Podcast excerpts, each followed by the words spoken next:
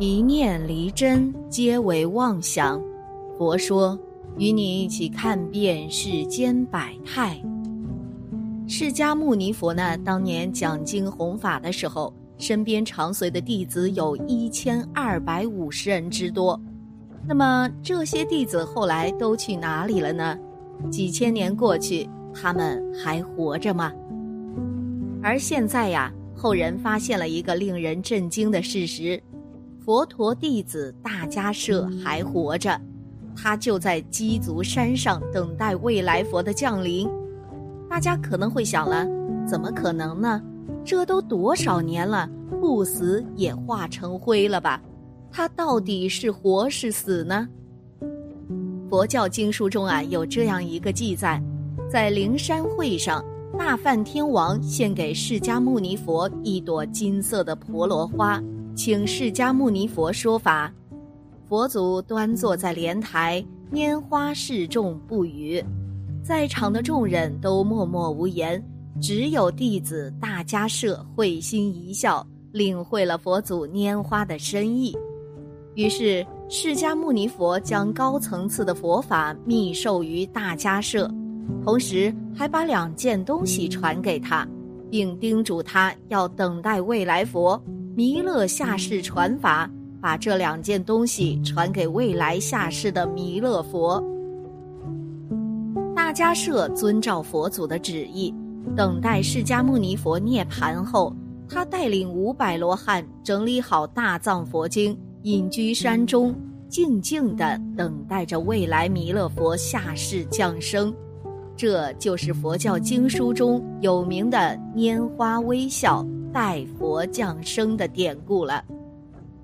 大迦摄曾发愿言道：“愿我身不坏，弥勒成佛后，我骨身还出，以此因缘度众生。”言毕。他就带着释迦牟尼佛交代的两样东西来到了鸡足山。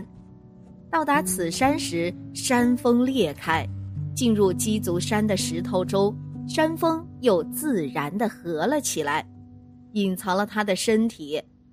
有人说鸡足山在印度，也有人说是在云南省大荔州的宾川县，说法不一。据记载呢。释迦牟尼佛涅槃了两千五百年之后的今天，除了大迦摄之外，还有其他的三位弟子会留在世间，至今尚未涅槃，身体留下来在世上继续活着，等待未来弥勒佛降生，这就叫做流行注释。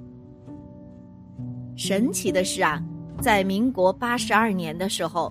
台湾洪文亮医师去云南鸡足山时，路上碰到了一个和尚，相谈甚欢。后来和尚说：“我该回家了。”扒开石头就钻进去了。据说呀，这个和尚就是大迦摄了。回台湾后，洪文亮讲述了这段经历。此后又有很多人去鸡足山，也想一探究竟，但终究都没有碰到大迦摄。二十世纪初呢，也有一名英国的博士自称在印度的灵鹫山深处遇见了大迦摄，他的经历更神奇了。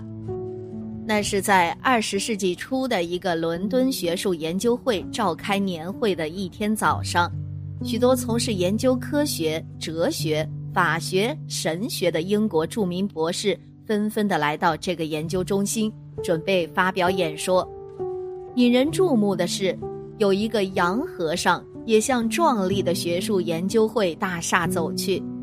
这时候，一位正要进入中心的博士麦迪逊发现了这一情况，他觉得呀好面熟，就紧前几步细看，忍不住问了：“你不是多年不见的帕克森博士吗？你五年前发表了《哲学新论》之后，就一直没见过你了。”那位印度和尚打扮的人回答说：“对，我就是帕克森，在印度数年得到了很大的启发。因为稍早前的帕克森博士，他是排斥宗教、破除迷信的，而且在哲学、科学上也颇有研究，也是在学术界享有一定名望的。但是相隔五年，竟然一百八十度转弯呐，彻底改变了思想，还当了和尚。原来帕克森原本是抱着旅行的目的来到印度的，结果在灵鹫山见到了一位慈祥的老人，他带着帕克森到寂静处，整整的传授到他一年的佛法，还把他剃度出了家。但帕克森一再问老人的姓氏，他怎么也不肯说。一年多后，帕克森决定离开。并依照老人的指示，帕克森前往缅甸，决心皈依佛门。没想到有一天呐，他在打坐入定中，竟然又见到了那位慈祥的老人。此时，他才告诉帕克森说，他就是佛祖的大弟子大迦摄尊者。现在佛教中的经典是释迦牟尼佛涅槃以后。弟子们回忆和释迦牟尼佛在一起的时候发生的事情，佛陀说过什么样的话，整理出来成为经书，那就更晚了。在佛教中就流传着这个跨越两千五百年的故事。佛陀的十大弟子之首的摩诃迦摄，也就是大迦摄，至今还活着。他受释迦牟尼佛的嘱托，准备把两件东西交给今天世上的一个人。传说大迦舍活到一百多岁，觉得在人世间生活呀，实在令人厌恶，于是就到王舍城西南八里多的鸡足山。他在山峰之间的盆地席地而坐，说：“我今以神通力使身体不坏，用粪扫衣覆盖着。”等下一节弥勒降生成佛时，即把释迦佛的金缕袈裟和钵盂献给他，并协助他教化众生。据传，当时的国王阿奢世王听到大迦摄入灭的消息，悲痛不已，曾来此瞻仰尊者遗容。鸡足三峰自然开裂，形似莲花。阿奢世王看见迦摄端然入定，身上覆盖着天国圣花，庄严无比。待其退出后，山峰又自然合拢。根据早期的经典记载，大迦摄尊者现今仍然入定于鸡足山内，他要护持佛陀的衣钵，等待弥勒菩萨降生于娑婆世界，将衣钵传承给他。画手门呢是鸡足山顶峰天柱峰西南的天然绝壁，笔直陡峭，下临万丈深渊，宛若崖壁上镶嵌着一道大石门。画手门高四十米，宽二十米，中间有一道垂直下裂的石缝，把石壁分为两扇。门的中缝悬挂着距离大致相等的石，这就是石锁。檐口门楣清晰可辨，就像是一座活生生的石门。传说呀，大迦摄就在这石门里面入定打坐了。佛经上指，万王之王在末世时以弥勒这个佛号来拯救众生，法轮圣王是万王之王下到法界时的法号，所以释迦牟尼告诉他的弟子。法轮圣王也称弥勒，释迦牟尼佛还曾预言，在末法时期，他的法已度不了人，未来佛弥勒佛将下世正法，并弘传一种不绝世缘的修炼法门。其实啊，不只是在佛教中有关于两千五百年后未来佛会下世的说法。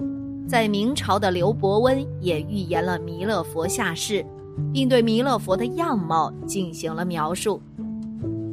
刘伯温在《烧饼歌》的预言中也提到未来佛弥勒佛下世，《烧饼歌》记录的是明太祖朱元璋向刘伯温问国运的对话，其中准确地讲到了土木之变、宦官乱政、清军入关、康乾盛世。清末及民国以后六百余年的历史，对皇帝朱元璋说了这么多未来的事情，刘伯温觉得呀，不能再说下去了，毕竟天机不可泄露。但朱元璋呢，还是不甘心大清的灭亡，还想知道大清之后更多的事情。刘伯温被皇帝问的没有办法，于是道出了未来世界更大的天机。有道是：“天机已露待何时？真相大显行已迟，世人当悟之。”帝曰：“末后道何人传？”